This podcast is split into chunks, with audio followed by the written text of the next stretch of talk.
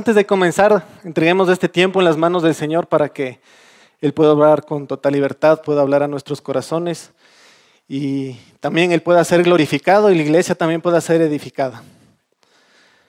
Señor y Padre nuestro, te damos gracias por la vida que tú nos das. Gracias porque nos permites estar aquí presentes, porque la vida es un regalo que viene de ti, un don que viene de ti. Y queremos pedirte que en la libertad que tenemos en Cristo Jesús podemos tocar los temas que vamos a tratar el día de hoy. Danos de tu bendición, Señor, y que tu nombre sea siempre glorificado. En nombre de Cristo Jesús oramos. Amén. Bueno, quizás se han de preguntar qué hace un ingeniero civil hablando de estas cuestiones, si como ingeniero civil solamente me quedé en el modelo newtoniano.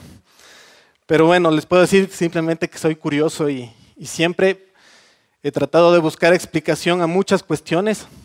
No me quedaba conforme solamente cuando iba a la iglesia, obviamente crecí un hogar cristiano y decían, ah, es que por la fe tienes que entender estas cuestiones. Yo siempre necesitaba que mi razón quedara satisfecha y poder encontrar razones para mi fe. Recuerdo que hace un tiempo atrás del George Román, no sé si todos le conozcan, creo que todos le conocen, es el más popular de la iglesia, eh, me invitó a compartir en un grupo pequeño de jóvenes profesionales y cuando yo estaba cerrando la charla, les desafié a los jóvenes a que como cristianos deberíamos, con los dones y habilidades y talentos que Dios nos da, tomar el campo de las artes, de la arquitectura, de la ingeniería, eh, de la literatura, del pensamiento. Y llegué a decir de la, de la ciencia. Y alguien me hizo una observación. ¿Eh? Pero ¿cómo? ¿Cómo puede ser un cristiano ser un científico? No se puede. No se puede, están en contradicción. Y esa es la idea que manejamos ahora en nuestra cultura, una idea muy popularizada, que la fe no se puede llevar con la ciencia, que son, que son encontradas, porque la evidencia científica te dice que no puedes creer en las cosas que están escritas en la Biblia, un libro escrito por pastores de la edad de bronce y de hierro, que no conocían nada. Entonces están en contraposición. En cambio, mira, nosotros tenemos la ciencia que es súper avanzada y nos va demostrando todas las cosas. Y ha logrado hacer que la humanidad viva una etapa que no ha conocido nunca esa historia, en la cual tenemos que reconocer que sí, todos los avances científicos han permitido que lleguemos a un estándar de vida que nadie ha tenido, sí, desde el campo de la medicina, la agricultura, eh, la física, la ingeniería, la electrónica, cuando vemos el teléfono celular, cuando vamos a un automóvil, inclusive cuando hasta nos vamos al baño y vemos el inodoro, detrás de todo eso hay ciencia y hay innovación y está basado en los descubrimientos científicos. Ahora, yo les tengo que decir que esta contraposición entre ciencia y fe no siempre fue así. Y voy a ser súper breve contándoles un poco referente a, lo, que pasó. La ciencia moderna que nosotros conocemos ahora y la metodología científica, no sé si todos están familiarizados con cómo funciona el método científico, en el cual yo planteo una idea y empiezo a hacer observaciones y empiezo a hacer investigaciones y yo puedo generar modelos, observaciones de experimentos y demuestro que esa idea con respecto al funcionamiento de, las cosas o de lo que yo entiendo eh, dentro del mundo natural es una verdad y funciona. Así funciona la ciencia. Entonces yo planteo una idea, tengo que demostrar esa idea y si demuestro esa idea, la doy por, por aceptada. Y esta metodología empezó a darse en el siglo XVI y se extendió hasta mediados del siglo XVIII y se conoció como la revolución científica. Ahora, casi todos los personajes y los participantes y los actores científicos que tomaron lugar en esta, en esta revolución científica eran cristianos.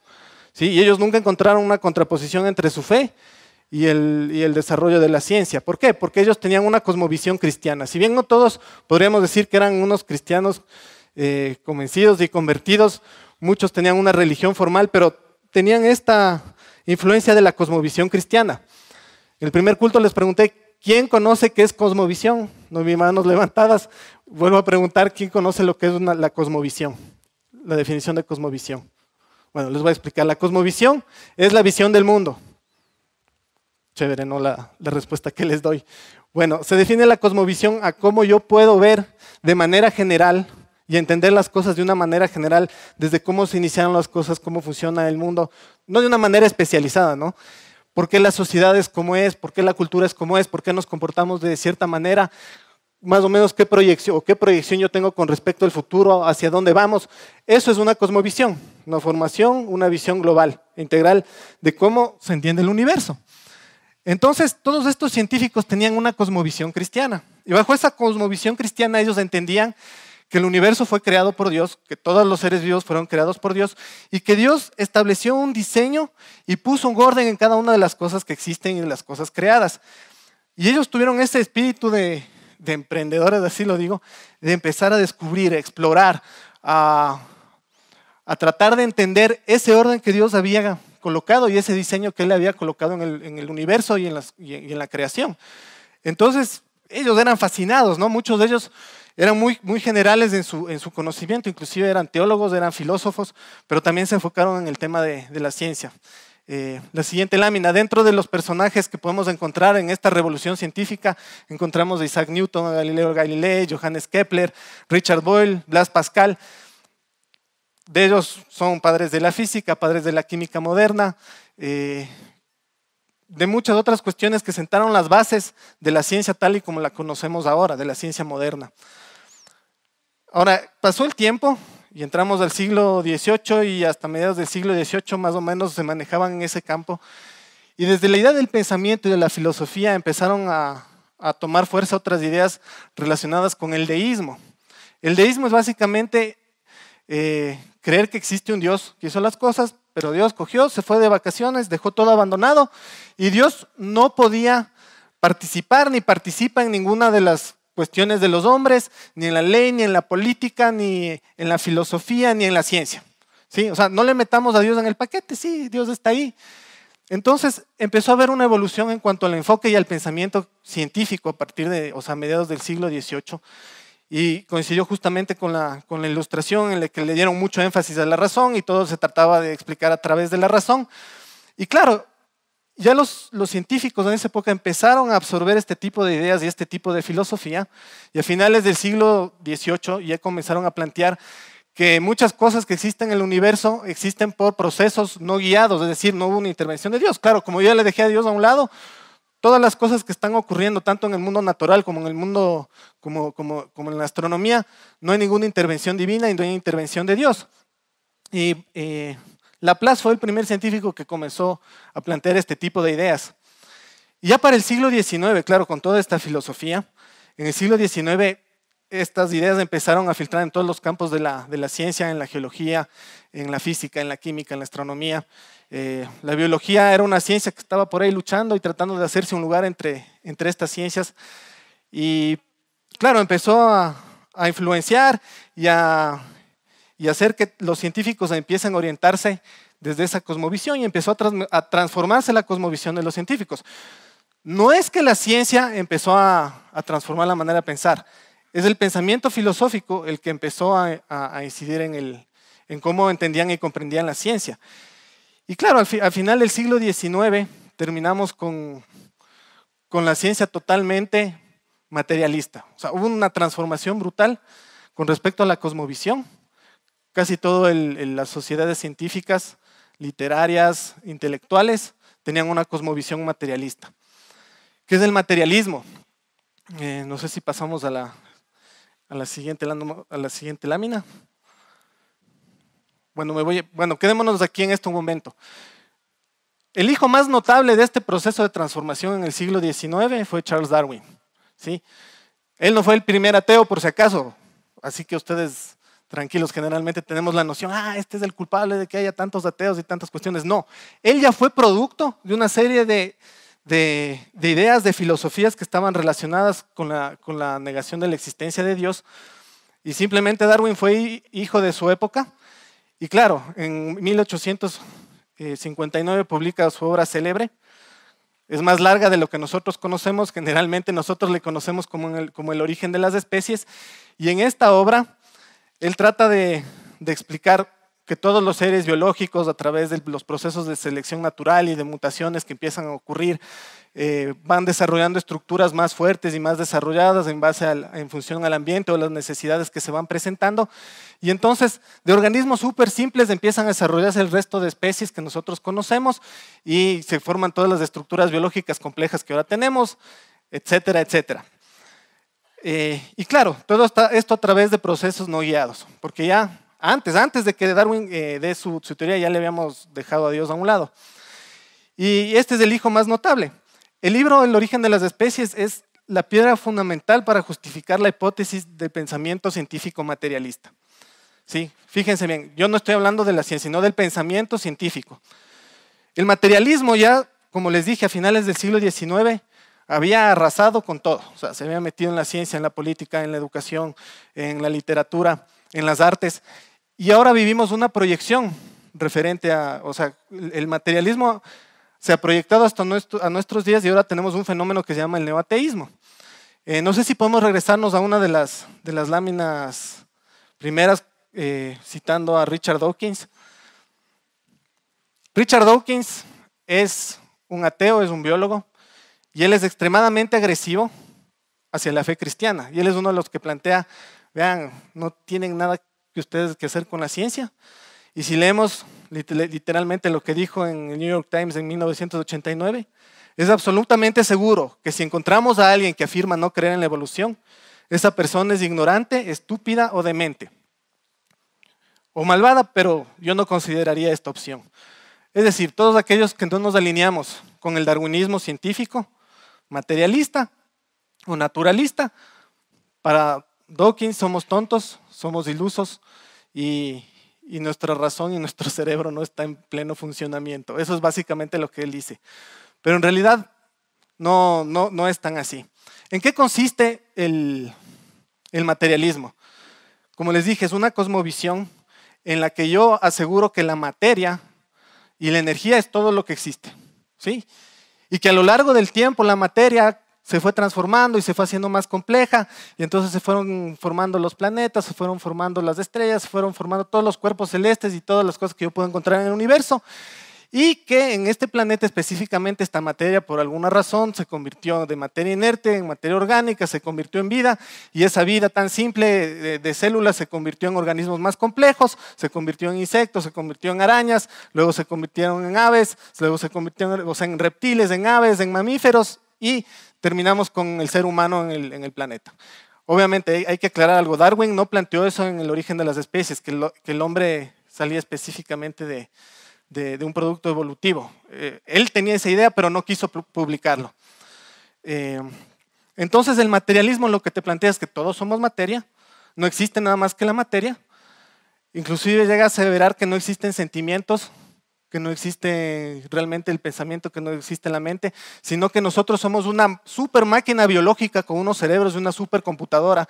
Entonces tenemos una serie de reacciones químicas y procesos neuronales que yo haga que piense. Entonces ese pensamiento, las emociones que yo puedo tener, simplemente es una proyección de lo que produce esta materia. Nada más. Y él va a decir que todo eso es una ilusión y que no es real. Y eso es lo que plantea el materialismo. Inclusive que lo que nosotros podemos sentir, lo que nosotros podemos pensar es irreal.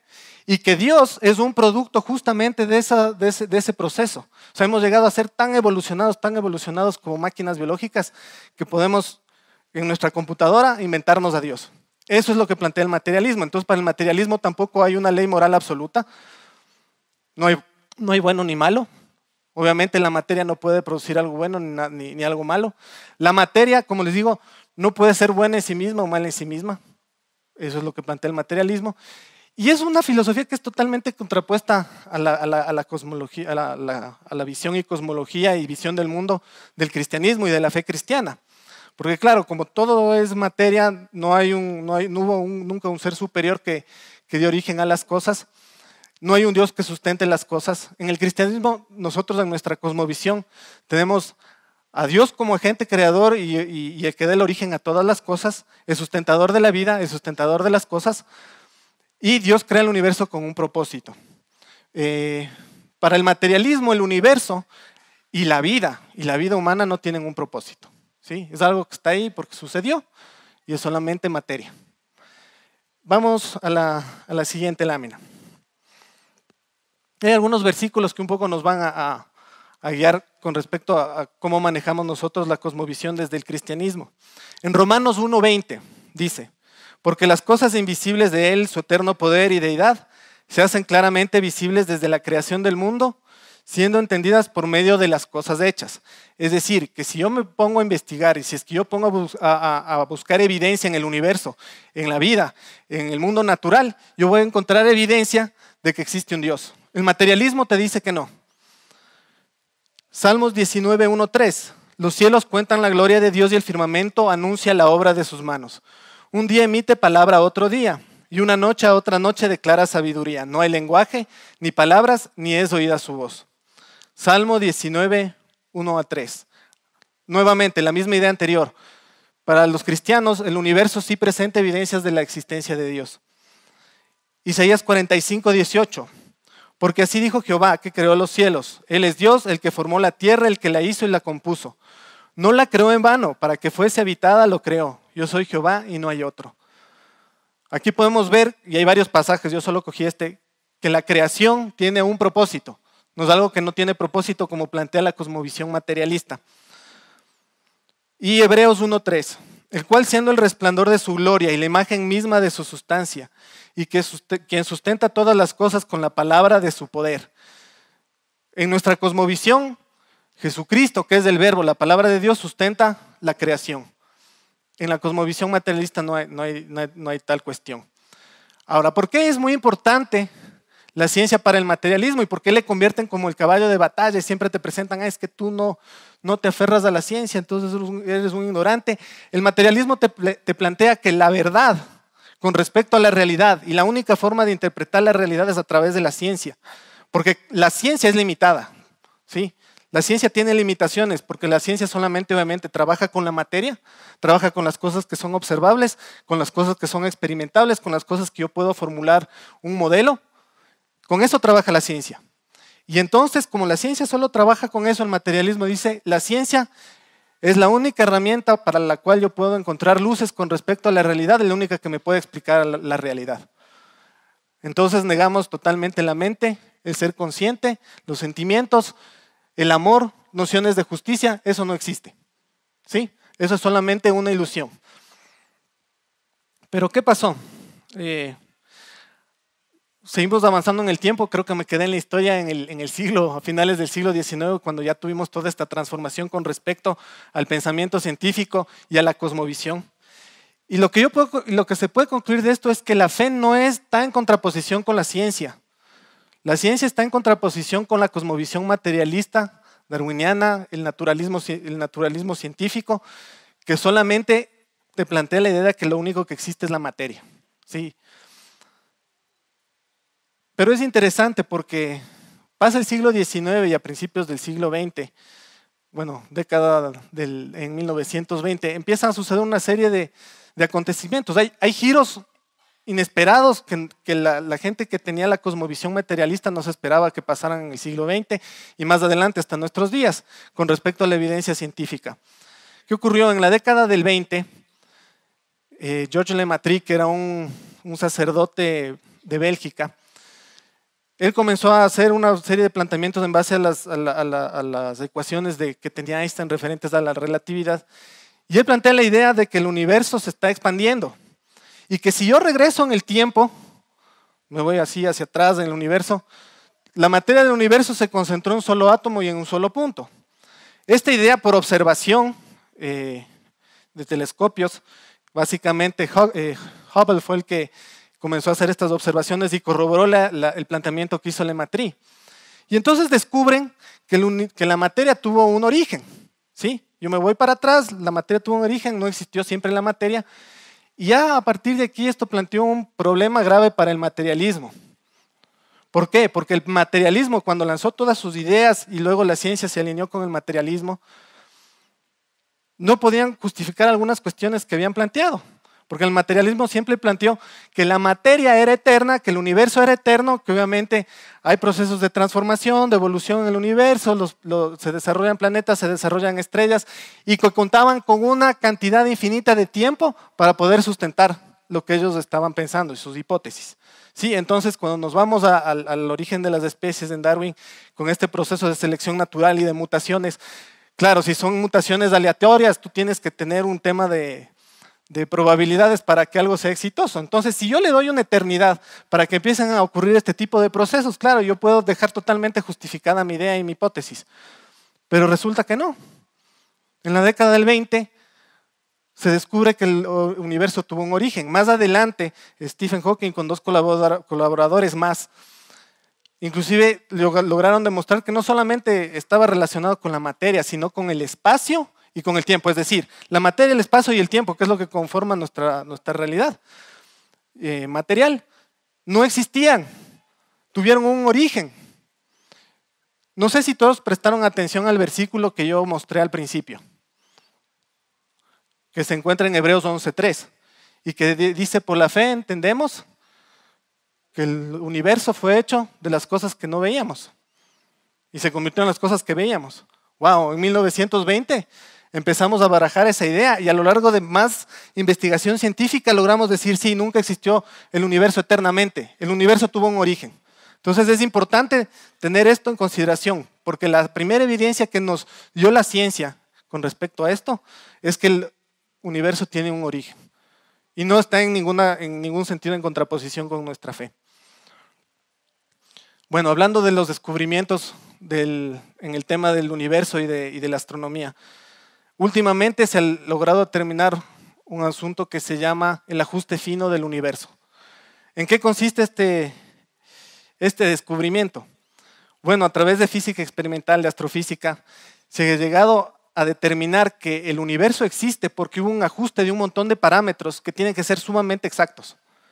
Exactos, pero exactos. O sea, si tú fallabas un poco en la, en la tolerancia de ese, de ese parámetro, el universo no existiría tal como lo conocemos, o el universo se hubiera destruido en su proceso de formación, o la Tierra no existiría, o la Tierra no estaría ubicada en este lugar, ni el sistema solar estuviera ubicado en esta galaxia, ni la galaxia estuviera ubicado en el lugar donde tiene que estar. Porque han ido descubriendo que para que la Tierra sea habitable, la Tierra tenía que estar en un sistema solar como el que estamos ahora, el sistema solar en el que estamos ahora tenía que estar en una galaxia como la que estamos ahora, y así, un montón de cuestiones. Y estas variables están relacionadas con la gravedad, con las fuerzas nucleares, con las fuerzas electromagnéticas, con la velocidad de la luz. Si es que esto estaba, de alguna manera lo voy a poner así, seteado, con otras variables, con otras constantes. Es decir, yo le daba mucha más gravedad al universo, probablemente las estrellas estallaban, si le daba menos gravedad no producían suficiente energía como para poder tener un planeta que genere vida. Y no solamente es un parámetro relacionado con la gravedad, son más de 20 parámetros y la posibilidad de ocurrencia para que esto ocurra aleatoriamente, créanme, es extremadamente baja solo para que, ocurra en lo referente a la gravedad. ¿Sí? No tengo el número en la cabeza, pero si es que eso pasa, realmente todos deberíamos ir y salir a comprar la lotería. Y esto empezó a dar, empieza a dar la idea de que detrás de todo esto hay una mente, hay una mente inteligente. Y claro, últimamente ha habido un grupo de científicos y pensadores que están planteando la idea del, diseño inteligente dentro de cómo funcionan las cosas, de cómo puedo yo explicar el mundo natural, cómo puedo yo explicar el origen de las cosas. Otro descubrimiento, me voy a pasar del tema de universos y galaxias al tema relacionado con, la vida biológica. Y algo que sentó un hito muy grande fue el descubrimiento del ADN, del ácido desoxirribonucleico, hecho por, por Krieg y Watson en la década del 50, en 1953, me parece que hicieron este descubrimiento de, la estructura de la molécula del ADN. Y a partir de ahí empezamos a hacer una serie de descubrimientos con respecto a la importancia del ADN para la formación de la vida, para la formación de las estructuras biológicas, para, poder entender los, los seres biológicos. ¿Por qué? Porque este ácido contiene toda la información para que los organismos se desarrollen, para que se desarrollen proteínas, de las proteínas también podamos desarrollar células, para que de las células podamos empezar a, generar organismos más complicados. Y el ADN tiene una serie de instrucciones, entonces estas instrucciones te van indicando cómo tiene que formarse cada organismo, tiene que dar instrucciones cómo tiene que formarse la célula, tiene que dar instrucciones de cómo es mi configuración y mi morfología. Es decir, en el ADN, por ejemplo, ustedes se ven a sí, mismos, en el ADN está toda la información y toda la instrucción para que ustedes sean altos, para que ustedes sean bajitos, para que sean rubios, para que sean morenos, para que tengan ojos azules, para que tengan ojos cafés.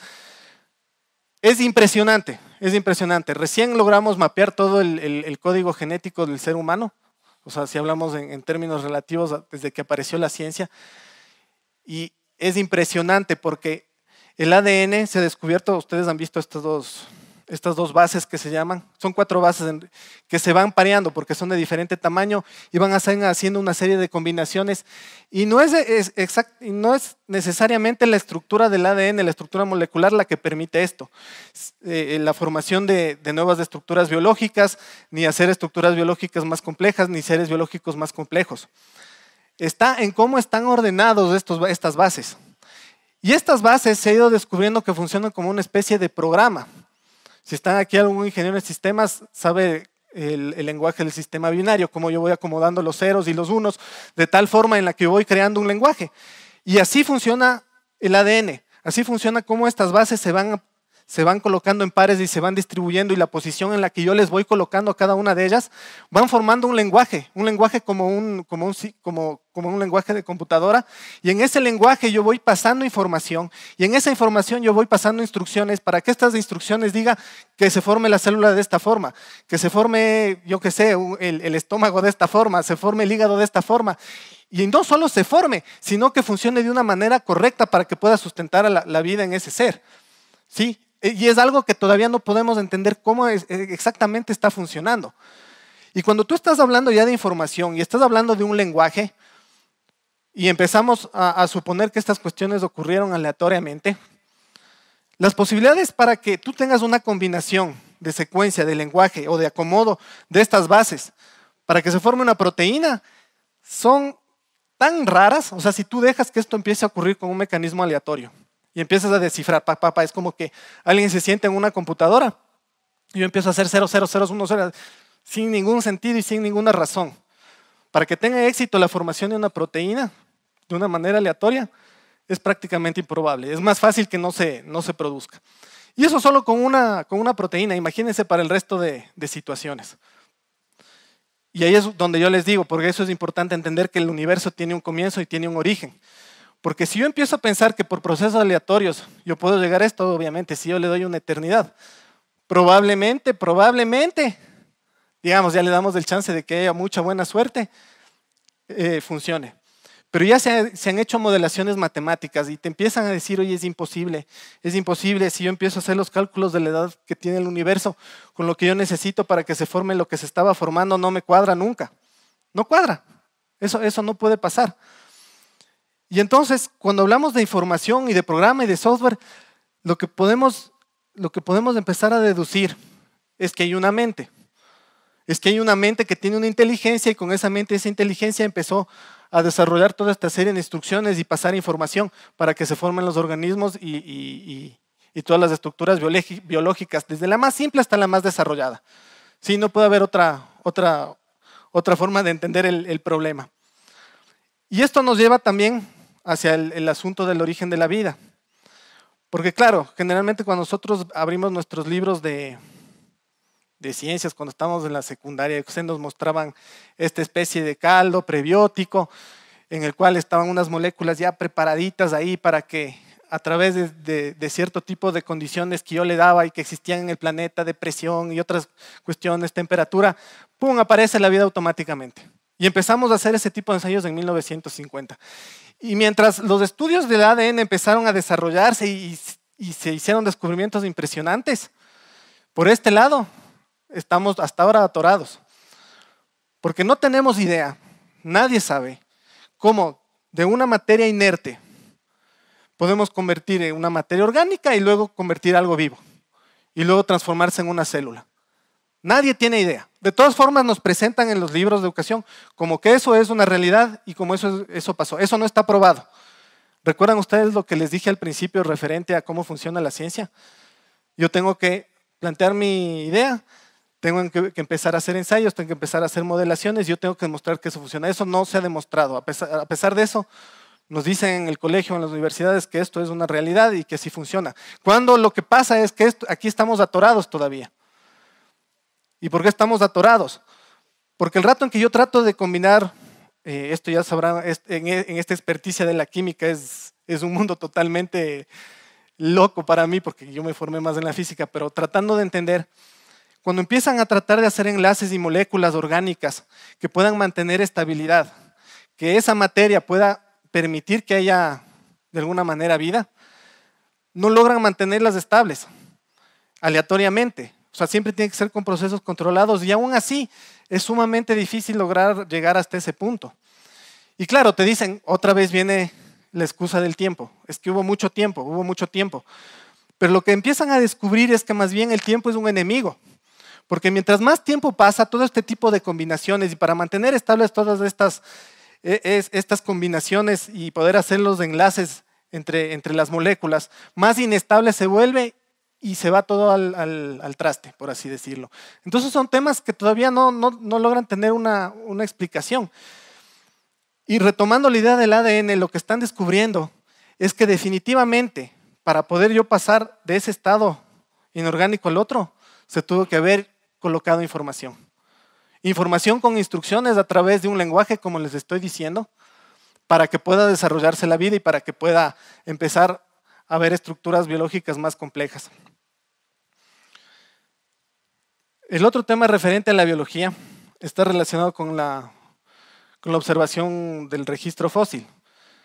Todos hemos escuchado que los fósiles se quedan, no sé si todos, en capas sedimentarias, en capas geológicas, y claro, hemos ido viendo la, las capas geológicas y les hemos dado nombres en función de la edad que hemos estimado que tienen las capas eh, geológicas. Y ahí hay fósiles de animales que se murieron, se quedaron enterrados en, estos, en, estas capas eh, geológicas. Y lo que ocurre es que, claro, Darwin también pensaba y estaba seguro que en el registro de fósiles iba a encontrar una cantidad brutal de fósiles transitorios en transición. Es decir, que si yo tengo este organismo súper simple, yo voy a empezar a encontrar un montón de fósiles transitorios que me llevaron a un organismo más complejo. Y eso no ha pasado. O sea, la, observación de fósiles no te permite encontrar eso. Es decir, esa hipótesis tiene un serio problema. Hay un tema que se llama explosión cámbrica, que corresponde al, al cámbrico, que es la edad geológica que le dan a los estratos, y han encontrado que de la noche a la mañana entre un cambio de estrato y otro, aparecen una serie de estructuras biológicas y formas de vida que no están relacionadas para nada con las que están en el estrato inferior y que no hay ni siquiera una transición y son un montón de formas de vida que aparecen en esos estratos. Y a medida que han ido subiendo en los estratos, empiezan a encontrar que hay como unas más de 10, entre 10 y 17 explosiones de este tipo. Es decir, tenía una forma de vida y de pronto aparecen formas de vida que no están relacionadas con, con, la forma de vida que encontraron en el estrato de más abajo. Sí. Y así hay una serie de evidencias que nosotros podemos encontrar por, los, por la investigación científica que hemos ido desarrollando, sobre todo desde la década del 20 hasta hoy en día, que no se alinean con el pensamiento materialista que no se alinean con la cosmovisión materialista. La evidencia empieza a apuntar hacia otro lado. Y por eso les digo, ahora hay un movimiento que se llama el, diseño inteligente. Obviamente el establishment científico no le da mucho, mucho peso, dice que es pseudociencia. ¿Pero por qué? Porque el área de la ciencia está tomada por la cosmovisión materialista. Y la cosmovisión materialista, como les dije, se tomó las artes, se tomó la ciencia, se tomó la educación, se tomó la política, se tomó todo. Y ese es el enfoque en el que nosotros nos enseñan a ver la ciencia. A pesar de que la evidencia nos empieza a lanzar para, para otro lado. Y luego de haber visto toda esta, esta serie de evidencias que les, que les he mostrado, hay muchísimas más, no puedo entrar con mayor profundidad en cada una de ellas por, en honor al tiempo. Pero yo sí les puedo decir algo. La evidencia científica que vamos encontrando sí nos da razones para creer en lo que creemos. Entonces nosotros no tenemos por qué tener miedo, ni por qué amilanarnos, ni, ni, por qué asustarnos cuando nos hablan de ciencia. Hay un fenómeno que ocurre. Todos los jóvenes, se han hecho un estudio en Estados Unidos, todos los jóvenes que provienen de hogares cristianos y entran a las universidades o a los institutos de formación superiores, el 75% deja la fe, porque le avasallan, ah, entra, y te avasallan con, con todas esta forma de pensar. Y es una forma de pensar que no está relacionada con la ciencia, sino que está relacionada con una cosmovisión. Y nos avasallan. Y hay que ser conscientes de que no es un asunto que solamente está relacionado con, con el error que existe en la cosmovisión materialista. ¿Sí? Nosotros como iglesia también hemos cometido un error. Nosotros como iglesia o en el círculo cristiano, en el mundo cristiano, hemos sido indiferentes. Entonces apenas nos topan un tema de ciencia que un poco me tambalea la fe, no, no, prefiero no topar, me hago un lado, me voy por acá, me hago loco. Y entonces nosotros nos hemos alejado de eso. Y entonces nosotros no podemos generar gente que se interese en el mundo de la ciencia y si se interesa y entra a la universidad, le dijo chao a la fe. Y sí deberíamos ser autocríticos en eso. ¿Por qué? Porque muchas veces nosotros como, como iglesia o nuestro pensamiento hemos dogmatizado demasiadas cosas. Y yo recuerdo, les voy a poner un ejemplo, que cuando yo estaba en la universidad, yo cuando salió el tema, de, cuando empecé a leer y ver todo el tema este del origen del universo y el Big Bang, le llamaron el Big Bang, que de paso no fue tan big y no fue tan bang, simplemente fue un nombre que le pusieron de la gran explosión. Pero si yo hablaba en mi iglesia y decían, ¿saben qué? Yo sí creo que, hubo el Big Bang. ¡Ah! El hereje. El hereje. ¿Por qué no? Porque, porque a veces nos dan las cuestiones como pastilla dentro de un dogma y de una ortodoxia. Y entonces a veces tenemos la concepción de que el universo, en ese día hizo Dios así el universo y ¡pa! tuvo el universo ahí. Pero si yo me regreso y leo el Génesis, la creación es progresiva. El universo no tuvo la misma forma siempre. Y el universo tuvo un, tuvo un origen. Y si yo empiezo a ver que la ciencia me muestra que, que hubo un origen, ¿sí? y empieza a dar razón a mi fe, y que ese origen salió de la nada, o sea, el universo, la materia, el espacio y el tiempo salieron de la nada, porque eso también está demostrado.